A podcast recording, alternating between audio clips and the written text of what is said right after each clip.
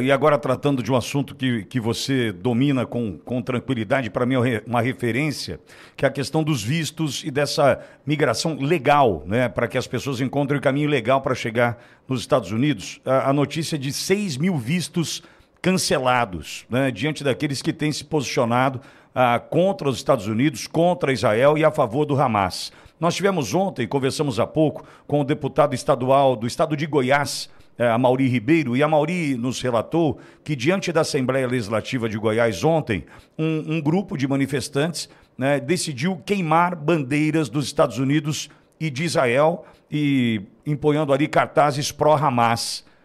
Como é que esses serão tratados de fato? Esse cancelamento de vistos já mostra que muito provavelmente essa, essa, esse caçar ou cancelar vistos deve aumentar, Daniel? Eu acredito que sim, Pidori. O que, que acontece? A gente precisa separar é, o povo palestino do Hamas. Sim. São duas coisas distintas.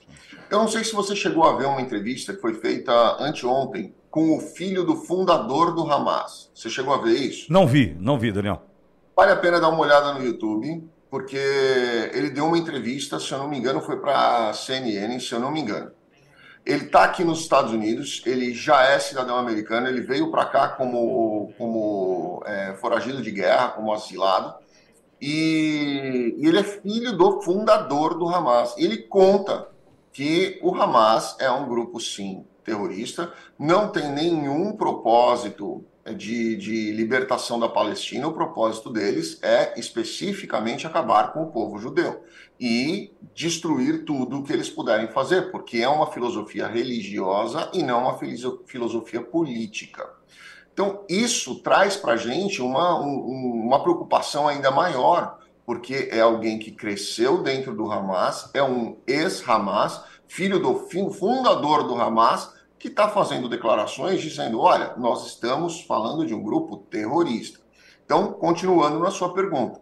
Sim, partindo do princípio que é um grupo terrorista, qualquer pessoa que apoie o terrorismo, obviamente, não merece estar dentro dos Estados Unidos ou de qualquer outro país.